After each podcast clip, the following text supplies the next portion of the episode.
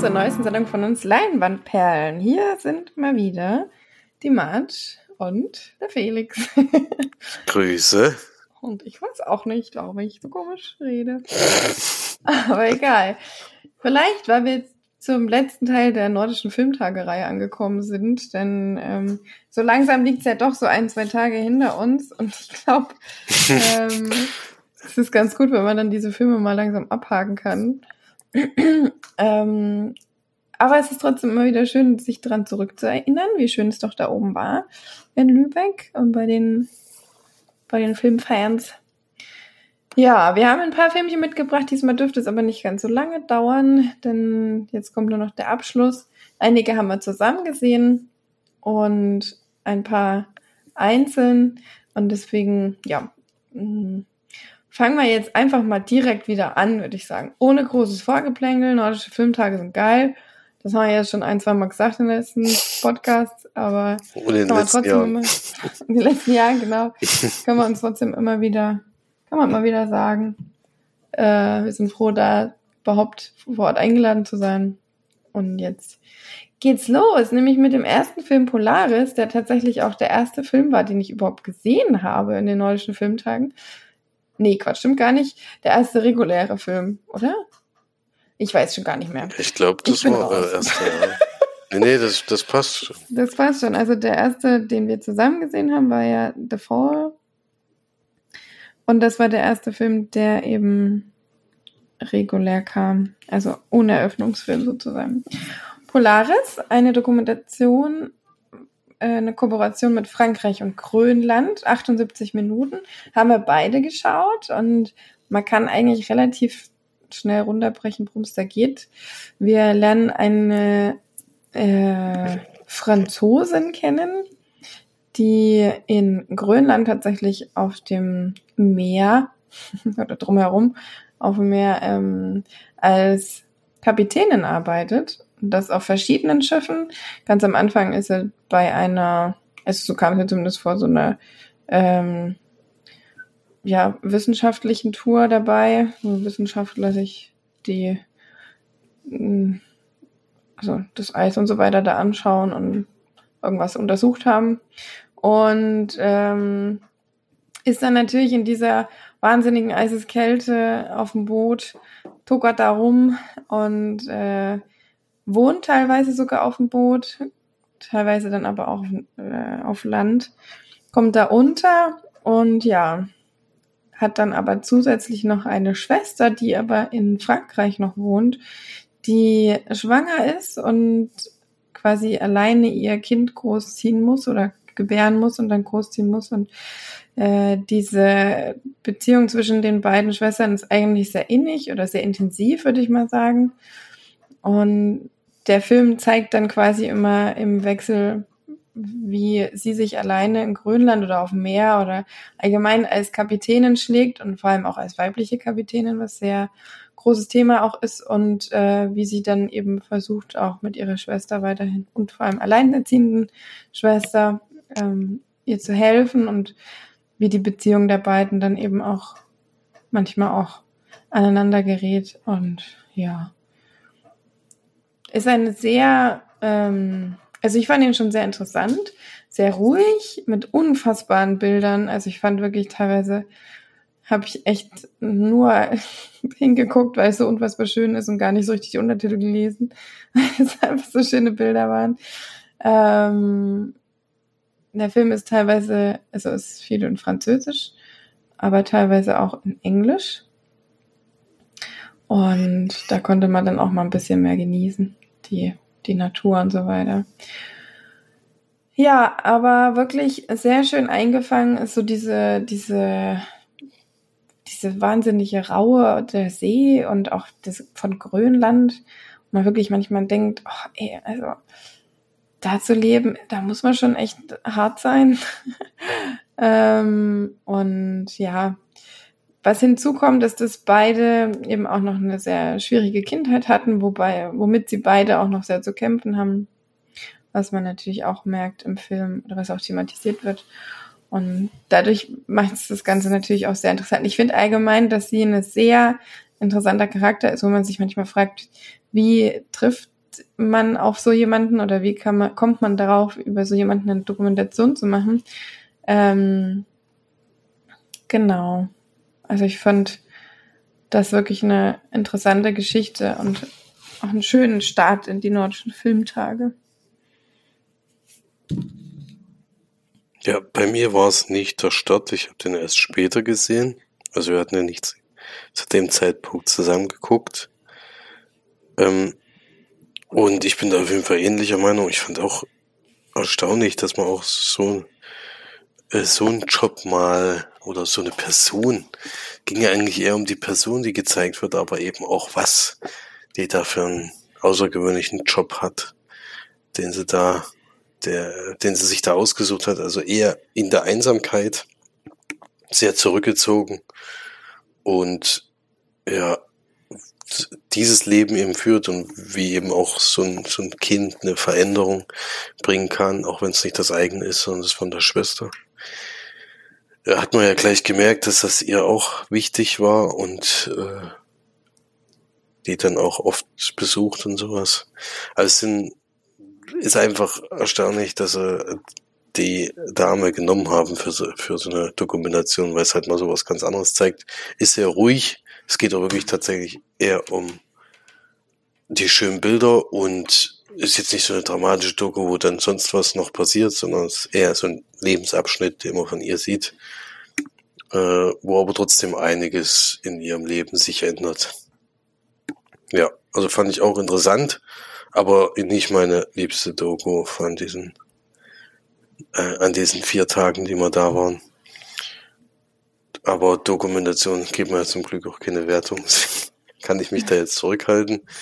Aber ich fand, ich fand es auf jeden Fall eindrücklich zu sehen und auch überhaupt so ein Leben mal zu sehen. Das hat man ja öfters jetzt diesmal gehabt. Ich habe auch das mit diesen Leuten gesehen, wo die, die die Elche immer begleiten und so eine Elchherde haben und sowas. Es ist alles immer sehr zurückgezogen, immer sehr im Kalten, wo es auch meistens dunkel ist. Und trotzdem sind, äh, lernt man dem Charaktere kennen, die da absolut, also die, die das nicht stört oder die das auch wollen. Das ist schon ein Leben, was ich mir nicht unbedingt vorstellen könnte, vor allem der Dunkelheit die ganze Zeit. Ja. Und Kälte natürlich auch. Ich fände es eben noch krasser, wenn sich jemand dafür entscheidet, dorthin zu ziehen, der aus Frankreich kommt, der es eben ganz anders kennt, als wenn jemand dort aufgewachsen ist und es halt das für die normal ist, das ist so, ist so, das finde ich halt dann noch einen Ticken krasser, so. Du bist eigentlich da aufgewachsen, wo halt, keine Ahnung, alles eigentlich viel schöner, wärmer und so weiter ist und gehst dann nach Grönland und bist da eigentlich wirklich, ja, am Arsch der Welt. wo es viel dunkel ja, du bist wirklich für dich komplett auf dich gestellt. Und auch während des Jobs eigentlich, also da gab es jetzt nicht viel, äh, viel zu erleben, sonst war halt einfach nur mit dem Boden ein bisschen rumfahren und sowas. Das ist schon. Aber äh, eben, es muss auch Leute geben, die solche Jobs machen, die da drin aufgehen. Das ist ja, ist ja gut, dass es sowas gibt, auch wenn man sich das für sich selber nicht unbedingt vorstellen kann. Ja, so viel zu Polaris. Ja. Da komme ich gleich mal, komme ich gleich mal zur, also zu dem Film, den ich zeitgleich gesehen habe. Wie gesagt, wir haben Polaris nicht zusammengeguckt, sondern ich habe in der Zeit, wo March das gesehen hat, habe ich ein Spielfilm gesehen. Diesmal waren es ja bei mir gar nicht so wahnsinnig viele. Und der heißt Die große Stille, The Great Silence, ein dänischer Film auch 2022 und tatsächlich auch mit einer Schauspielerin, die ich im Jahr zuvor schon gesehen habe in einem Film, der mir gut gefallen hat, nämlich Ninja Baby, damals noch äh, Kinder- und Jugendfilm. Jetzt ist die Dame äh, in einem normalen Spielfilm dabei und die die heißt im Film Alma.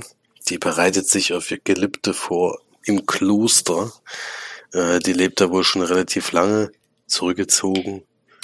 Und ja, ist er sehr diszipliniert äh, auf den Weg dahin und will da gar nichts äh, sich in die Quere kommen lassen. Jetzt ist es aber so, dass ihr Bruder sie besucht nach langer Zeit und es geht wohl um so ein bisschen Erbstreitigkeiten. Sie hat gerade dieses Geld, was sie vom Erbe hat, dem Kloster gespendet sozusagen. Und er ist der Meinung, dass das ungerecht aufgeteilt war und er hätte gerne seinen richtigen Anteil. Kann sie ihm jetzt natürlich nicht mehr geben, weil das Geld ist weg. Und er sagt aber, ich bleibe jetzt so lange, also der wird dann vom Kloster eingeladen, ein paar Tage dort zu bleiben, um seine Schwester zu besuchen. Und er bleibt dann einfach dort und macht sich so ein bisschen breit und übt eben immer wieder Druck auf sie aus. Und da kommt es eben auch dazu, dass eine alte Geschichte von ihr wieder hochkommt und man bekommt so ein bisschen mit, dass hm, ja, wie erklärt man das, ohne zu viel zu verraten? Ich sage jetzt mal, es ist was vorgefallen, weswegen sie ins Kloster gegangen ist, weil sie damit nicht zurechtkommt und eben versucht, über diesen Weg äh, mit der ganzen Sache klarzukommen. Ja, ohne jetzt zu viel zu verraten, es gibt nämlich wirklich einen Twist in der Geschichte. Ist nicht so, dass der einen so komplett aus der Bahn wirft, aber ist schon so, dass, dass man ja, diese, dieses zurückgezogene Leben nachvollziehen kann, dass sie das gewählt hat. Ja. Mehr möchte ich dazu aber nicht verraten. Ist nämlich ein Film, wo ich mir vorstellen könnte, dass der nach Deutschland kommt. Dänische Filme haben ja gefühlt öfters die besseren Chancen. Und da kann man den auch auf jeden Fall gucken. Also ich finde auch die Schauspieler, es war dann auch der Hauptdarsteller, den habe ich dann tatsächlich sogar noch in anderen Film gesehen, der hat das wirklich richtig toll gemacht also der den Bruder spielt, ist jetzt nicht direkt der Hauptdarsteller, aber ab einem gewissen Punkt hat er eigentlich dieselbe Screentime. Und sie hat das auch wieder sehr toll gespielt. Letztes Jahr in so einer total äh, lustigen Komödie sozusagen äh, zur Jugend, äh, Coming-of-Age-Geschichte mit, äh, mit Komödie und alles. Und hier halt mal so ein richtiger Thriller. Es war auch mal was ganz was anderes mit ihr. Ähm, gibt sogar einen kleinen, aber wirklich einen kleinen Horrorabschnitt, der auch gut gelungen ist, finde ich. Ähm, der hat auf jeden Fall zu einigen schreckhaften Geschrei im Kino geführt.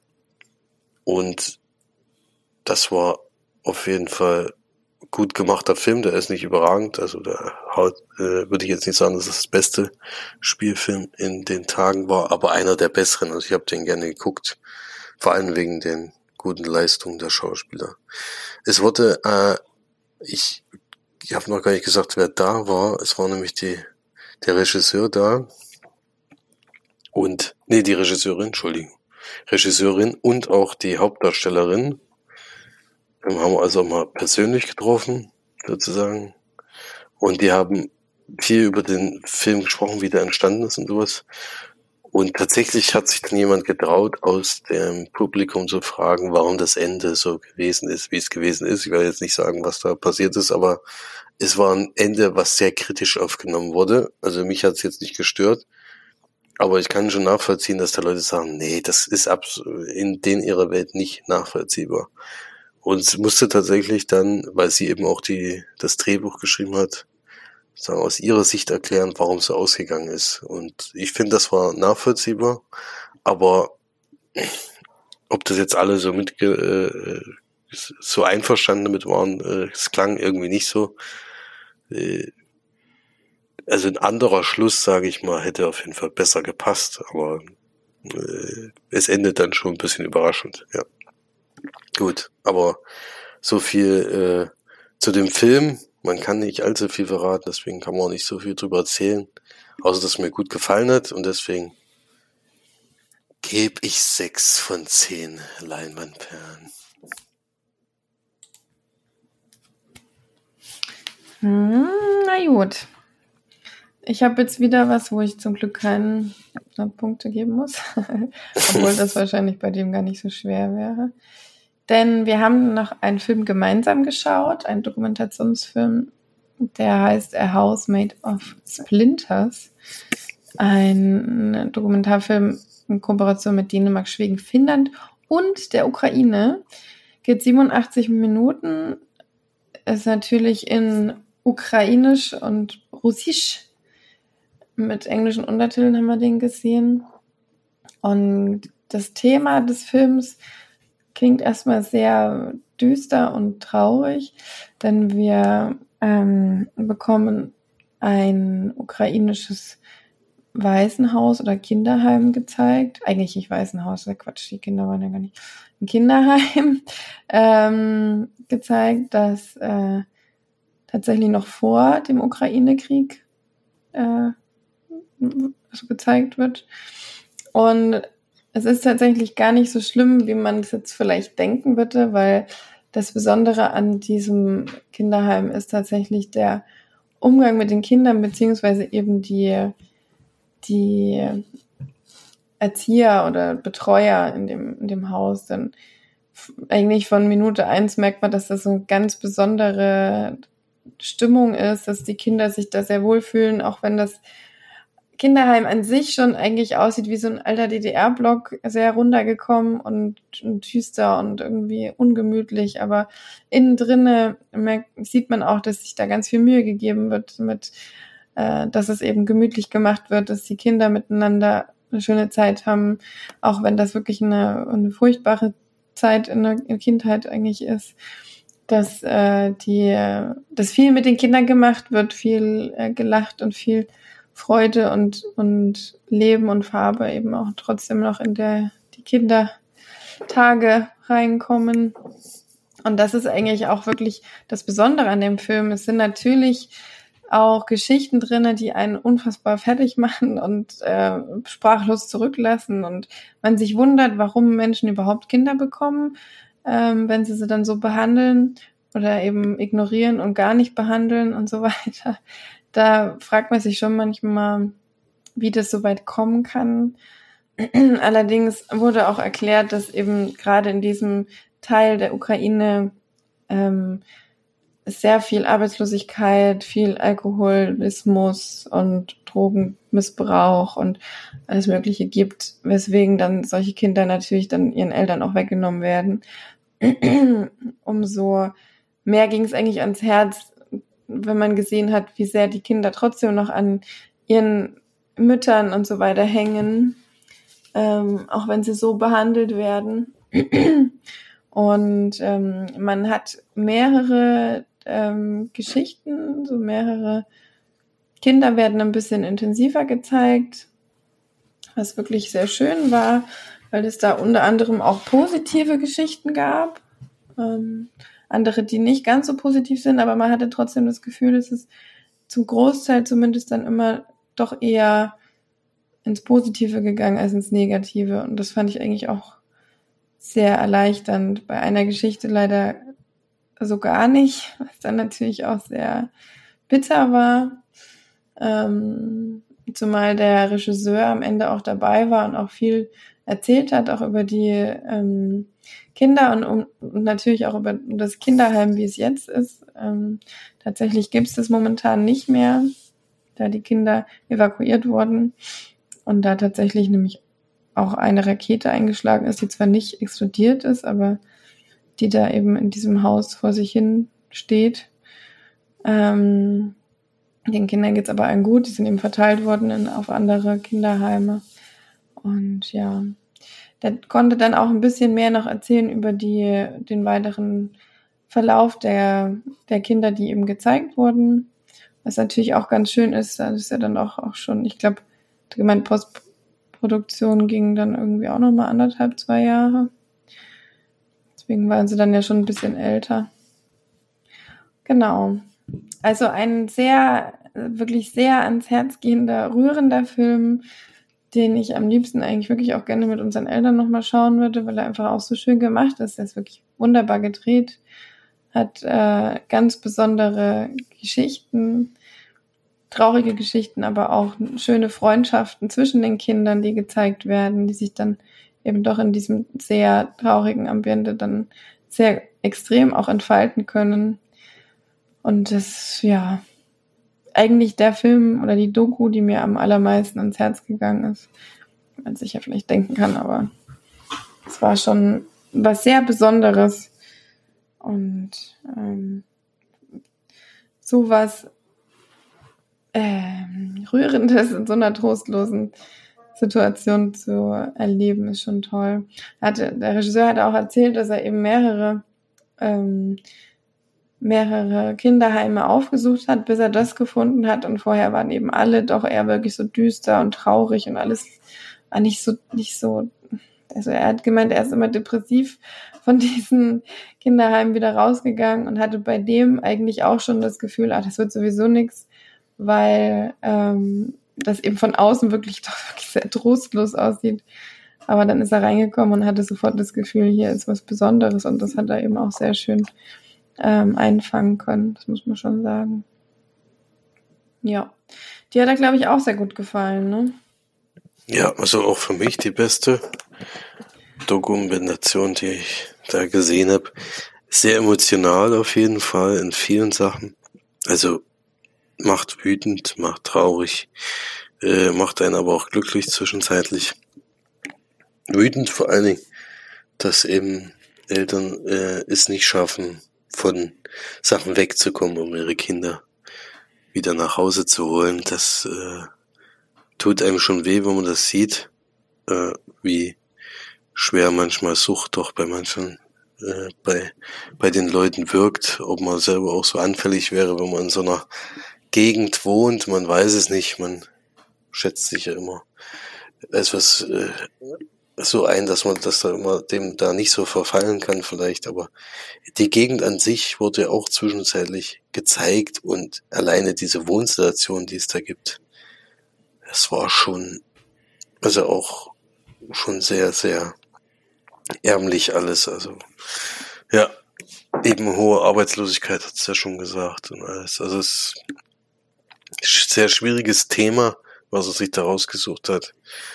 Ähm, wo man schon davon ausgehen konnte, dass das ja, also wo ich den Pressetext gelesen habe, wusste ich schon, das wird wahrscheinlich die Doku, die einen am meisten mitnimmt und so war es ja dann im Endeffekt auch. Also wirklich, wirklich schwierige Zeit, auch für die Kinder, was eben zwischendurch dann auch passiert, wie die da aufwachsen und alles, das, äh, ja, tut einem schon sehr leid, wenn man das alles sieht. Aber trotzdem fand ich sehr sehenswert, das Ganze. Also muss ich auch mal mit solchen Themen beschäftigen, um zu wissen, dass einem dann doch vielleicht gar nicht so schlecht geht, wie man es manchmal denkt. Das ist allerdings richtig, ja. Ich denke auch, dass es von unserem Standpunkt aus sehr einfach ist, zu sagen, oh, was sind das für böse Menschen, die saufen und ihre ihre ja, Sucht ich, vor ihre Kinder stellen. Mhm. Aber ich glaube auch, wenn man das gesehen hat, wie die da gewohnt haben, das war ja wirklich, also es gibt natürlich noch schlimmere Armut, aber das war schon, das war schon sehr heavy. Heftig, ja. Mhm. Ja, aber A Housemate out of Splinters auf jeden Fall unsere beiden Favoriten. Ich denke auch, der hat gute Chancen, in Deutschland gezeigt zu werden. Das wäre schön, ja. Würde ich ihm sehr gönnen. mhm. Ja, dann kommen wir von einem schweren Thema zu einem schweren Thema tatsächlich. ist ja ganz was Neues bei Nordischen Filmtagen. Ja, diesmal gehen wir aber ganz woanders hin. Denn wir haben noch eine Dokumentation zusammen gesehen gleich am zweiten Tag früh, ganz am Morgen um 10 Uhr, kam The Territory. Auch wieder ein Film, der äh, beteiligt, äh, beteiligte Filme aus Dänemark hatte, aber in Brasilien spielt. Und im brasilianischen Regenwald ist es ähm, ja inzwischen sehr schwierig dort zu leben. Also wir sehen einen Stamm, die Uru Oi Wow Wow weiß jetzt nicht, ob, ob das jetzt so richtig ausgesprochen war, aber so steht's hier. Und die sind eigentlich dazu da, um den Regenwald zu beschützen. Und drumherum gibt's aber inzwischen Siedler, die immer mehr und immer näher auf das, auf das Gebiet, wo die, wo der Stamm wohnt, hinzukommt und die wollen die eigentlich loswerden. Und es ist ja so also ich hab's, man, man, man wusste es ja schon vorher, dass das Regenwald äh, extrem, ganz, ganz extrem abgeholzt wird und immer weiter zurückgeht. Aber wenn man es jetzt in dem Film gesehen hat und dann äh, immer noch denkt, dass alles in Ordnung ist, dann ist es schon erschreckend. Denn es ist tatsächlich so, dass wahnsinnig große Gebiete abgeholzt sind und auch jetzt im Moment erstmal nichts nachwachsen kann. Also ganz, ganz extrem. Und es tut einem schon weh, wenn man das überhaupt schon sieht. Und jetzt geht's aber darum, dass diese Leute drumherum überhaupt nicht die, die, das Ausmaß begreifen können, was, was es bedeutet, eben das alles abzuholzen. Also für die ist das völliger Normalzustand, das ist denen ihr Job. Und da ist denen auch egal, wenn da in dem Wald noch jemand wohnt und versucht, das zu verhindern. Die gehen da rigoros vor teilweise sogar mit, dass sie Brände legen, um Leute zu vertreiben. Also wirklich ganz extrem. Und das ist schon erschreckend, dass es äh, da anscheinend nicht genug Aufklärung gibt, was das anrichtet, was sie da überhaupt machen. Und es geht darum, dass, dass die die ganze Zeit schon mit, mit der brasilianischen Regierung verhandeln und auch schon sehr viele Klimaaktivisten da waren, um das zu verhindern, was da passieren könnte, nämlich dass ein großes Gebiet des Regenwaldes wieder äh, weiterhin zerstört wird, bis er dann komplett weg ist. Und das klappt aber nicht so wahnsinnig gut. Es geht sogar so weit, dass äh, die Regierung sagt, ja, es muss weiter abgeholzt werden. Oder nicht, es muss, aber es kann weiter abgeholzt werden. Kriegen sozusagen Freifahrtschein und ab dem Moment entscheiden sie, Jetzt gehen sie mit anderen Mitteln gegen diese Leute vor, die eben die versuchen zu vertreiben und äh, bilden da so eine eigene Polizei und sowas, die dann die Leute immer, immer wieder dran hindert, äh, irgendwie Bäume abzuholzen und sowas. Ja, ein sehr heftiges Thema und vor allen Dingen, wie schwierig das auch ist, sich gegen die ganzen Leute zu stellen, die also überhaupt dieser Stamm, für den geht's vielleicht gar nicht in erster Linie drum, dass äh, um die, den Klimawandel auf der ganzen Welt, sondern geht's einfach um ihr Territorium, deswegen auch der Titel. Und den wollen die auf keinen Fall verlieren, äh, verteidigen das mit allen Mitteln. Und wie eben auch das drumherum, dass die Leute einfach das nicht verstehen und äh, da wirklich die als als Hintergrund, äh, Hinderungsgrund da einfach sehen. Das ist eigentlich, für die sind das keine Leute, sondern die wollen sie einfach nur loswerden. Das war schon sehr heftig zu sehen. Ja. Ein Kampf wieder mit der, mit den Leuten drumherum und mit der Regierung bei so einem schwierigen Thema. Und heutzutage, wie gesagt, muss man eigentlich inzwischen meines Erachtens begriffen haben, was es bedeutet, da wenn man jetzt wirklich alles wegsenzt, dass das nicht ganz so gut wäre. Aber gut. Ja. Wie hast du denn die Dokumentation gesehen? Also ich glaube, es ist auch noch wichtig zu sagen, dass es, ähm, dass die in eigentlich, also dieser dieses Gebiet, wo die wohnen, ist ein sehr, sehr großes Gebiet. Also das ist kein kleines Stückchen Urwald, sondern eigentlich ein Riesengebiet. Und das tatsächlich geschützt ist in den, im Gesetz sogar in Brasilien, äh, dass das nicht angetastet werden darf. Ähm, und dass diese Ureinwohner dort leben dürfen und dass es deren Territorium eben ist. Und dass ähm, dann allerdings ein Präsident an die Macht kam, dem das alles völlig egal war, der gesagt hat, die Ureinwohner müssen weg, denn wir müssen unser Land nutzen können, wir müssen anbauen, wir müssen die Bodenschätze nutzen, der Wald ist egal, ähm, was natürlich viele Bewohner äh, dort eben auch sehr gut heißen, weil ganz viele, die eben nicht aufgeklärt sind und so weiter, ähm, dieses Stückchen Land als fruchtbaren Boden sehen, auf dem sie eben anbauen wollen und ähm, die das quasi als Recht sehen, dort äh, anbauen zu können, eine Farm dort zu eröffnen und äh, dann eben ihr Leben und ihre Familie dorthin zu bringen, um da dann gut leben zu können und so weiter. Ähm, und was ich eben an der Doku so gut fand, war, dass sie nicht nur, natürlich überwiegend, aber nicht nur die Ureinwohner gezeigt haben, sondern eben auch die Leute, die das so sehen und die sagen, ich brauche das Land, ich muss irgendwo überleben können und möchte gerne gut leben. Und deswegen nehme ich mir, was recht ist oder was mein ist. Denn es gab wohl mal, was weiß ich wann, das haben sie auch nicht so genau erklärt, ähm, war es wohl mal so, dass das Land eben schon Familien gehört hat, denen das eben weggenommen wurde, um den Regenwald und den Urwald zu schützen. Und die eben sagen, das ist rechtmäßig unsers. Wir nehmen uns das jetzt, egal ob äh, da jetzt eben die Ureinwohner drinnen leben oder nicht. Und ähm, haben dann eben versucht, dieses Land auch zu besetzen. Und die Ureinwohner, wie du schon gesagt hast, gehen dann eben auch dagegen vor.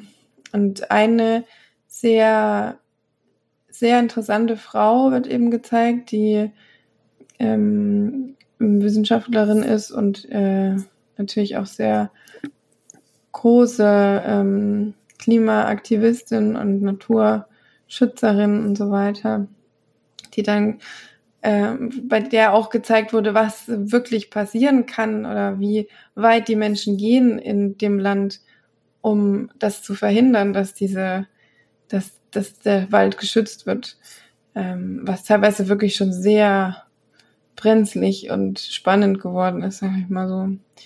Ähm, nichtsdestotrotz finde ich schon, dass es, dass die Dokumentation beide Seiten sehr schön oder sehr gut zeigt. Also es sind jetzt nicht die bösen Bösen, die da böswillig ähm, den, den Urwald irgendwie abholzen, sondern das sind eben auch kleine Leute, die eigentlich versuchen, irgendwo auch weiterzukommen und zu überleben und so weiter. Es gibt da natürlich auch diese Riesenfirmen, äh, die werden auch gezeigt und so weiter, die natürlich nichts als Profit im, im Kopf haben. Aber das fand ich eben schon schön, dass es nicht so mit einem Fingerzeig äh, auf die bösen Menschen, die das abholzen, äh, so gezeigt wurde. Ich denke auch, dass es mit mehr Bildung und mehr Aufklärung und das alles, ähm, dass es natürlich ganz anders wäre, aber wenn sie natürlich einen Präsidenten haben, dem auch alles scheißegal ist und dem der Klimawandel gar nichts, äh, gar nicht interessiert, dann kann man es den Leuten eigentlich auch nicht wirklich vorwerfen. Jetzt ist es ja tatsächlich so, dass es jetzt doch einer geschafft hat, der dem der ähm, ja, dem das Klima zumindest deutlich wichtiger ist und der eben darauf auch sehr viel mehr Wert legt, was einem ja auch so ein bisschen zu hoffen, ja, gibt. Weil ich denke schon, dass wir dagegen nicht groß was machen können, weil die Abrodung geht weiter und wird immer schlimmer und was sollen wir in Deutschland da groß gegen tun? Also vielleicht zu verzichten, solche Dinge dann zu kaufen. Aber das war ja wirklich aktive, muss eben dort vor Ort passieren. Und das, ich denke, da sind solche Dokumentationen auch sehr gut und wichtig, um das Ganze nochmal ähm, mehr zu beleuchten. Ja. ja, also ich fand auch das, äh, was du, glaube ich, nicht gesagt hast, war das dann mit äh, Kooperationen mit äh, National Geographic tatsächlich gedreht wurde und dass auch, ich glaube, die, die Regisseurin aus Amerika kam. Ne? War das nicht irgendwie so? Ähm, du hast jetzt, glaube ich, den, das offen, wie die oder wie er heißt. Dann müsste es ja ein amerikanischer Name sein, der Regisseur. Ähm, kann ich dir sofort sagen? Alex Pritz oder Alex Pritz. Hm. Ja gut, das ist nicht so viel. Weiß ich jetzt nicht genau, welche, woher Aber kommt. ich dachte, die hätten gemeint, das wäre ein amerikanischer Regisseur. Aber es wäre mit Co-Produktion Dänemark, hast du gemeint, ne? Genau, Dänemark, Brasilien. Genau. Ja, ähm, die Doku ist wahnsinnig gut gemacht. Die sieht wirklich unfassbar gut aus. Sie ist so gut gedreht und hat so gute Einstellungen und Kameraführungen und es ist, ist wirklich von der Machart, von der Doku-Art, es ist definitiv die ähm, an handwerklich begabteste von denen, die wir gesehen haben. Ähm, also finde ich zumindest, weil das, ich denke mal, auch wenn du so viel ähm, Unterstützung bekommst und wer weiß, wie viel Geld die hatten, da kannst du dir natürlich auch Zeit lassen und sowas auch wirklich besonders drehen. Das war ja teilweise schon fast wie ein, wie ein Spielfilm aus oder so. Ähm, das hat mir sehr, sehr gut gefallen. Das Thema ist natürlich auch sehr wichtig und geht einem auch sehr nah und die Charaktere sind sehr, äh, gehen sehr ans Herz. Ähm, es ist auch ein, ja, ein plötzlicher Tod dabei, der einem auch sehr nahe geht, der auch echt, oh, das ist wieder so unnötig und da, da sind natürlich die, die, die Banden, die sich dann da, da ähm, aufschließen und das Ganze natürlich für Profit machen, also die, die Brandrodung und so weiter, ist dann natürlich in einem, einem sehr kritischen Bild, vor allem auch deswegen dann. Aber wie gesagt, diese kleinen Leute, die eben sich eigentlich da nur ein versuchen, ein Leben zu machen, werden zumindest nicht so böse dargestellt. Das habe ich dem Film auch sehr zugute geheißen. Und äh, das ist auf jeden Fall auch einer der besten Dokus, die wir gesehen haben dort, meiner Meinung nach. Ja. Ja, kann ich nur zustimmen, war gut gedreht, äh, interessante Charaktere und wieder was gezeigt, was man sonst nicht so mitkriegt, äh, obwohl es ein sehr wichtiges Thema ist. Genau. Dann kommen wir mal zu einer kleinen Besonderheit, denn ich habe aus Versehen was geguckt. ich glaube, das ist uns auch noch nie passiert. Ich bin aus Versehen ins falsche Kino gegangen und wurde mir auch beim Scannen meines Tickets gar nicht gesagt. Ähm, ich wollte eigentlich a Drama of a, a Nordic Drama oder so hieß es, glaube ich, wollte ich schauen und habe dann aus Versehen die eine oder zwei Folgen von Kranitz bei Trennung Geld zurückgeschaut. Eine deutsche Serie, die schon ein bisschen länger läuft. Ich glaube, zwei Staffeln hat sie schon, aber mit nur ein paar Folgen. Oder eine Staffel mit ein paar mehr Folgen. Bin mir jetzt gerade unsicher. Gibt es auf jeden Fall in der ARD-Mediathek, oder? Mhm. ARD, ne? Das ist korrekt. Ähm, ja, worum geht's? Also Kranitz ist eigentlich ein Immobilienhändler. Was sagt man dazu? der Makler. Makler, genau. Also Klaus Kranitz, der aber sich sagt, hey, ist doch voll die gute Idee, dass ich, ähm, also entweder, also wenn ich Paartherapeut werde, mache ich entweder Geld damit, die Paartherapie zu betreuen oder, oder damit Geld zu machen oder wenn sie sich trennen, kann ich ja gleich als Immobilienmakler denen noch ein paar Wohnungen anbieten oder bekomme dann schnell mit, welche Wohnungen leer werden. Deswegen versucht er sich damit dann ein zweites Standbein zu schaffen, hat dann auch tatsächlich die Prämisse, es gibt insgesamt drei Therapiesitzungen, die kosten 1500, glaube ich, ne? 1500 Euro. Mhm. Ähm, Anzahlungen sind, glaube ich, 1000 Euro. Und wenn nach drei Sitzungen die, die, die Beziehung auseinandergeht sollte und das, das Therapieziel nicht erreicht wird, kriegen sie ihr Geld zurück. So. Ähm, und ich habe zwei Folgen davon gesehen. Ich weiß jetzt nicht mehr, wie die hießen. Ähm, das kann ich jetzt wirklich nicht mehr sagen. Zwei Folgen der, zwei Folgen der neuesten Staffel, die jetzt auch entweder schon da ist oder noch kommt. Mm, eine ging darum, dass ich, dass er zu einem ITler eine, eine Dating-App eröffnen möchte. Und die beiden hat, möchte er dann quasi verkuppeln. Die sind aber sehr unterschiedlich und er versucht dann aber trotzdem irgendwie die beiden zueinander zu finden, zu führen. Und die erste, die war, oh, jetzt komme ich langsam durcheinander, weil ich jetzt schon so viele Folgen geguckt habe. ähm, äh, Erste Folge. Ach du meine Güte, das kann ich jetzt gar nicht mehr so genau sagen. Tja, war auf jeden Fall beide sehr gute Folgen.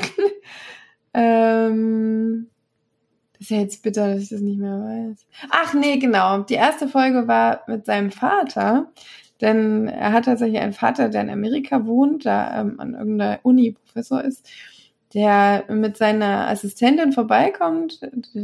Die, die Geschichte zwischen den beiden ist eigentlich so, dass mein Vater ihn früh verlassen hat und mit seiner Mutter zurückgelassen hat, weswegen er natürlich auch ein bisschen säuerlich ist. Und äh, zwischen den beiden die Beziehung nicht so richtig stimmt. Allerdings der Vater auch mit seiner Assistentin was am Laufen hat. Und er dann eben sagt, naja, dann lass mich doch euch doch euch mal therapieren. Und dann therapiert er quasi seinen Vater mit seiner Assistentin. Ähm, ja, die erste Folge hat mir ein bisschen besser gefallen die war irgendwie schön gemacht und da kann ich die ganze Prämisse auch noch gar nicht so und deswegen ähm, habe ich da sehr Anklang gefunden, vor allem weil eben auch wirklich so gute Stimmung hatte ich noch nie im Kino, also noch nie nicht, aber schon lange nicht mehr, denn es wurde von rechts nach links, oben nach unten wirklich durchgehend eigentlich fast gelacht, ähm, was ich sehr schön fand, aber sehr unerwartet war. ähm, weswegen mir das Ganze das aber auch noch ein bisschen, äh, ja, noch, noch schöner gemacht hat, muss ich sagen.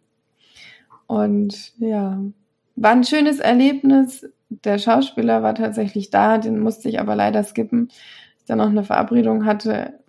Aber an sich eine richtig coole Geschichte. Mich, mir gefällt auch, wie das gemacht ist. Es erinnert mich ein bisschen an Tatortreiniger. Wahrscheinlich sind die da auch so ein bisschen miteinander verbandelt, Regisseure, Produzenten oder Drehbuchautoren oder so. Ähm, Bjarne Mädel hat tatsächlich auch bei jeder Folge immer einen kleinen Auftritt, manchmal ein bisschen größer. Und ich bin jetzt auch schon dabei, die anderen Folgen so ein bisschen nachzuholen. Nicht jede ist so gut, aber das ist auch beim Tatortreiniger so. Deswegen ähm, gucke ich es aber trotzdem weiter und habe da auch Lust, das weiterzuschauen, weil es wenig für mich gute deutsche Serien gibt.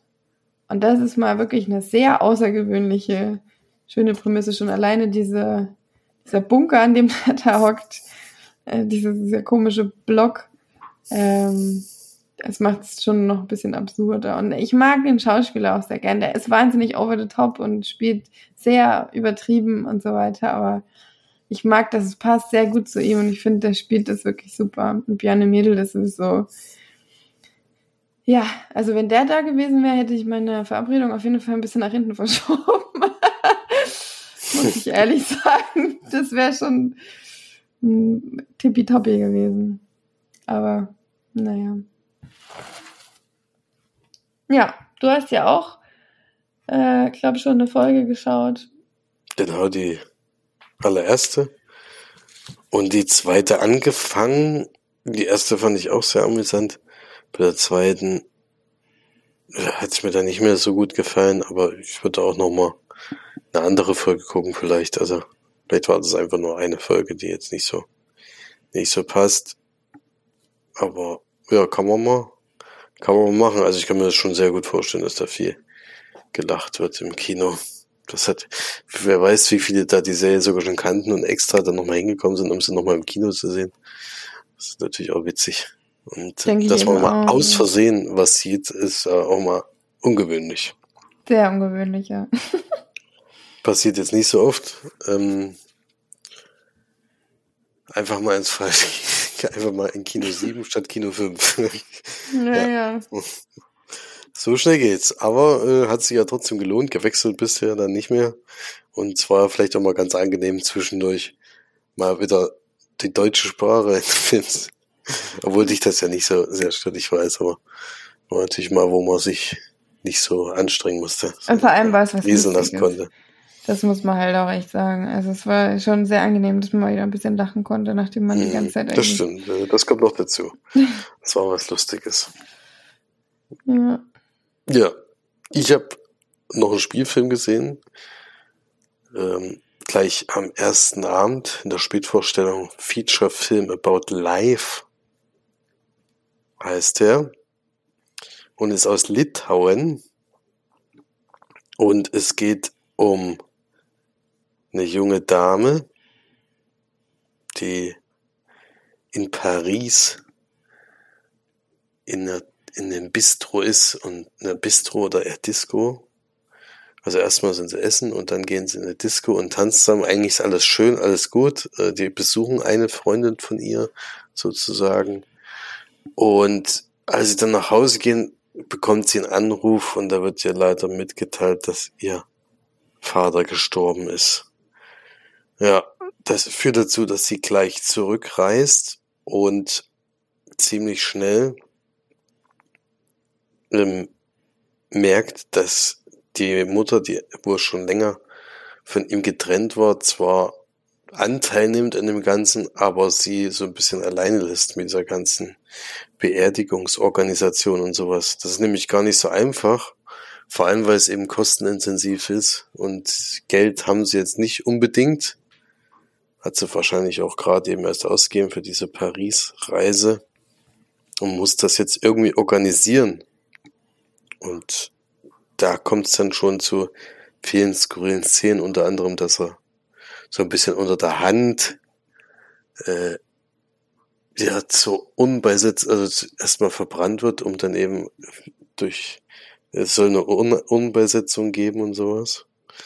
Das wird schon so ein bisschen ja, hinter hinter verschlossenen Türen gemacht oder oder schwarz vielleicht kann man es so, so sagen, äh, um es ein bisschen günstiger zu machen. Dann baut so eine Location, wo das Ganze stattfinden soll und sowas. Also es ist alles immer ist zwar immer irgendwie traurig, aber es ist auch immer wieder amüsant. Äh, also es gibt immer so skurrile Szenen, wo du echt denkst, äh, dass, wenn das eben mir passieren würde, das wäre schon, also da würde ich mich wahrscheinlich jedes Mal wegrennen, anstatt eben dort den Leuten da anzuhören, was sie da für einen Quatsch auch zwischendurch erzählen und was das eben auch für Kosten mit sich bringt. Also das ist absoluter Wahnsinn. Ja, deswegen ist es traurig lustiger Film, eine Tragikomödie. Ähm, was man noch dazu sagen muss, es gibt wahnsinnig viele Home-Videos, die da eingestreut werden, die anscheinend aus der aus der Kindheit von der Regisseurin stammen. Ähm, und da wird unter anderem so Familienszenen gezeigt und wie sie Geschenke, also Weihnachten und sowas und wie sie zum ersten Mal Fahrrad fährt und all solche Sachen. Also es ist eher immer so ein Rückblick in ihre Kindheit. Sie hat nämlich auch gegen Ende ein sehr, ja, ein schlechtes Verhältnis zu ihrem Vater gehabt, weil er eben auch Alkoholiker war.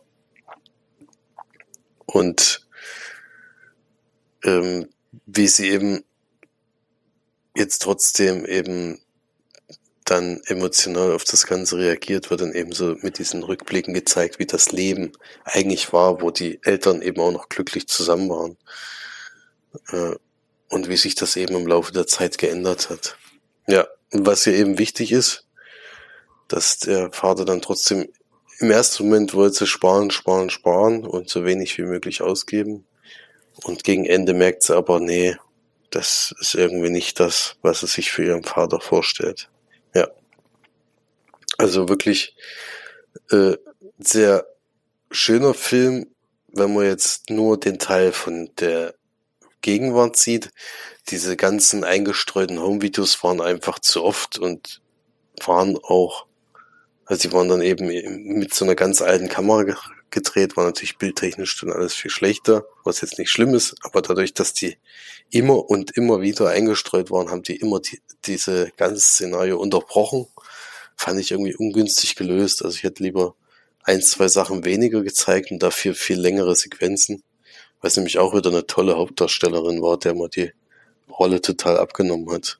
Deswegen fand ich ungünstig gewählt. Deswegen, also wenn da ein bisschen weniger und dafür das andere vielleicht noch ein bisschen mehr, äh, das hätte dem Film gut getan, meiner Meinung nach. Ja. So viel zu Feature Film About Life. Da würde ich auch bei derselben Wertung wie bei der, nee, ein bisschen, ein bisschen weniger, weil die große, die große Stille hat mir schon besser gefallen. Also da wäre ich ja so bei fünf von zehn Leinwandperlen würde ich da am Ende rauskommen.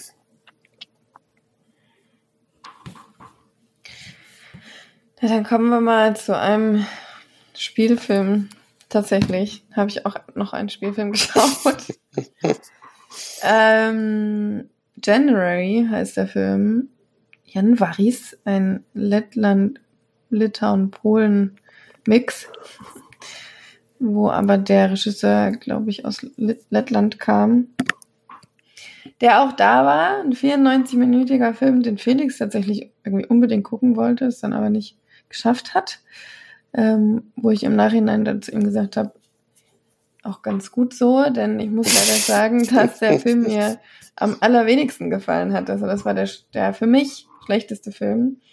Ähm, es geht darum, dass in dem Film gezeigt wird, wie ein junger ähm, Student äh, in Lettland versucht, ähm, so diese, diese, also eigentlich ist es tatsächlich so, dass Anfang der 90er Jahre Lettland endlich seine Unabhängigkeit bekommt, Russland das aber noch nicht ganz so eingesehen hat und da immer noch so ein paar äh, Soldaten rumspazieren und da auch sich äh, wichtig machen und auch tat tatsächlich durchgreifen.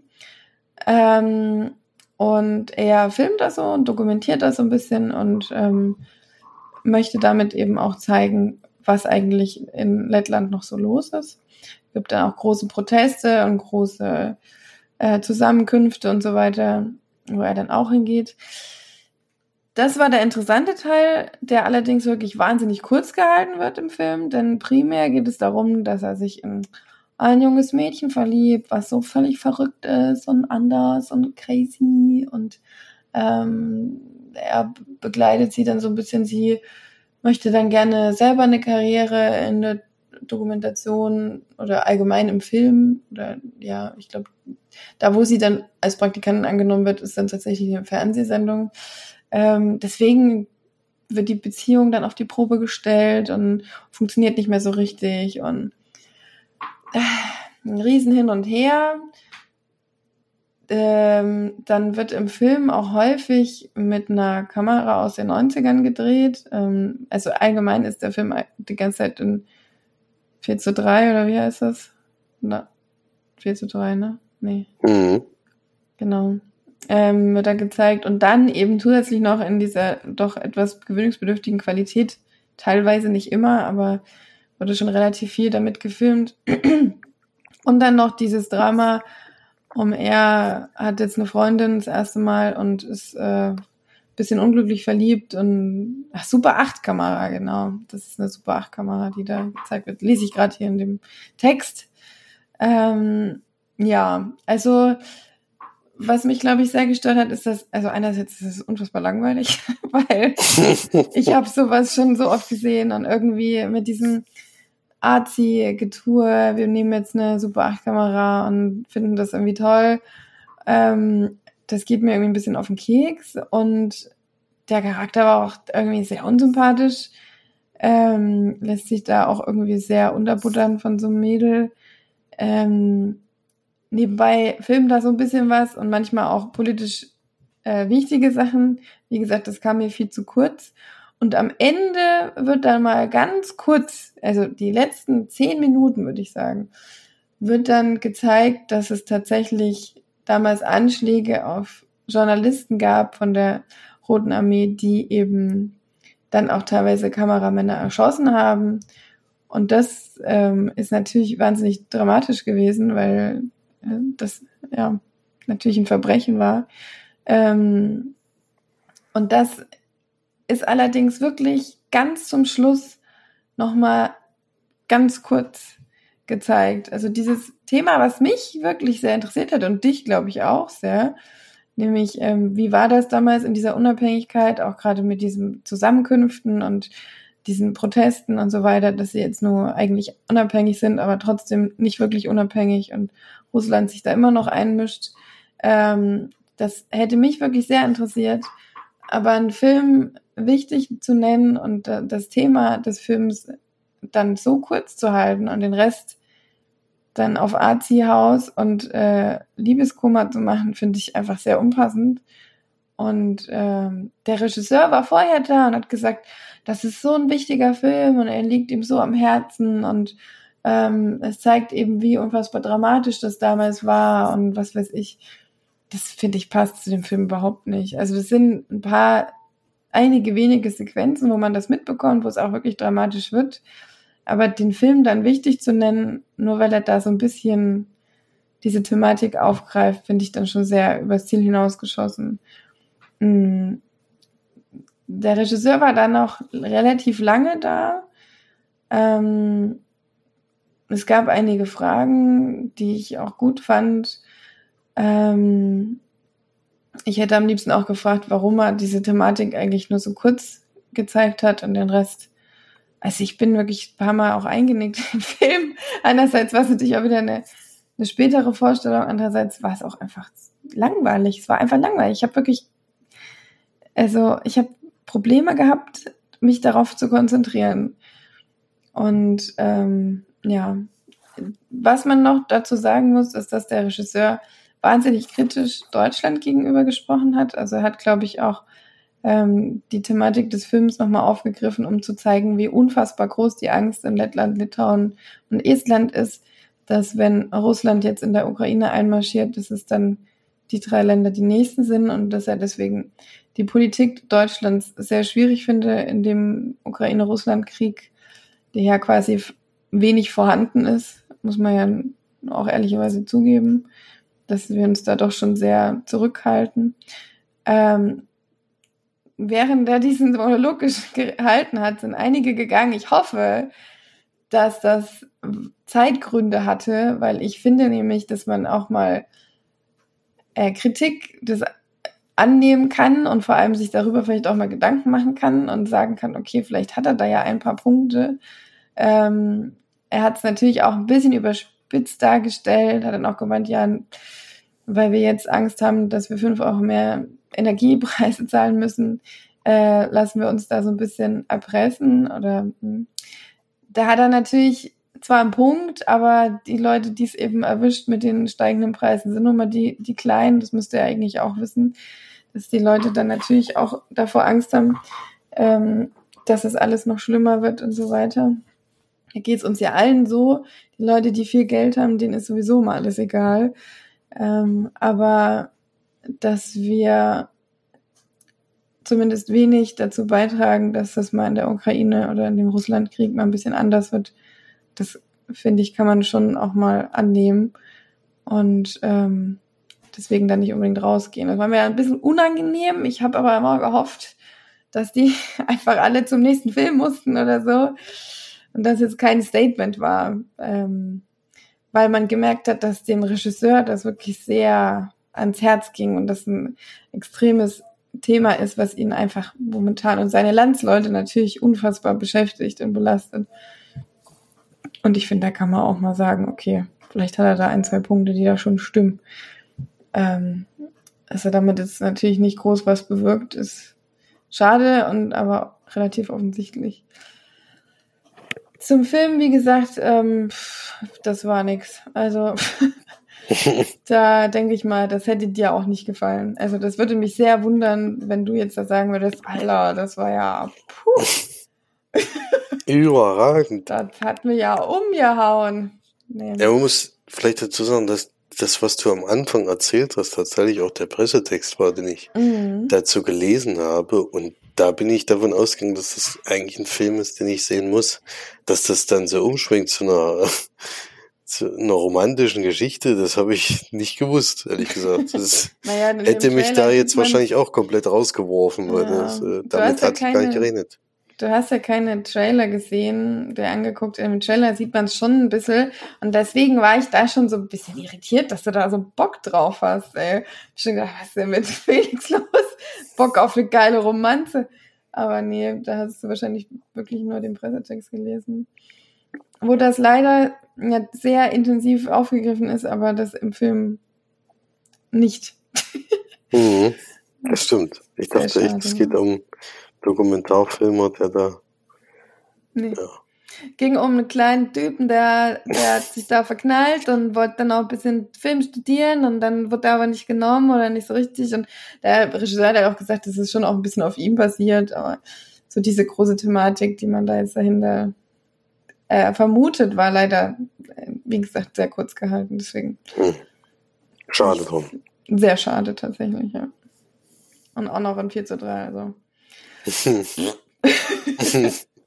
Nix für dich auf jeden Fall. Nee.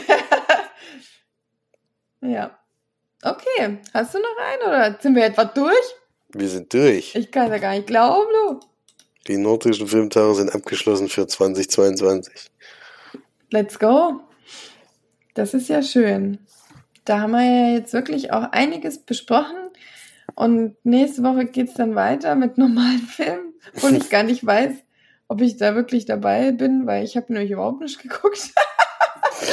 also nur Seit den nordischen Filmtagen seit den auch so. nordischen Filmtagen ich, Film glaub guck ich, faul wie ich, also. Also keine Ahnung, was los ist, aber wahrscheinlich hat das so die neuen Schwimmtage haben meinen kompletten Filminteresse erstmal komplett ausgesaugt. Und also ich habe Filme erneut geschaut, ja, aber ich habe irgendwie keine neuen Filme geguckt. Also ist ganz absurd momentan. Ich bin so, komm zu gar nichts und habe auch nicht so richtig Lust, muss ich ehrlich zugeben.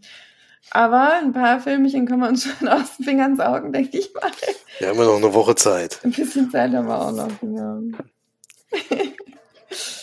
Aber gut, dann vielen Dank auf jeden Fall, dass ihr so fleißig zugehört habt und dass es euch auch ein bisschen interessiert, was wir hier zu erzählen haben über die nordischen Filmtage.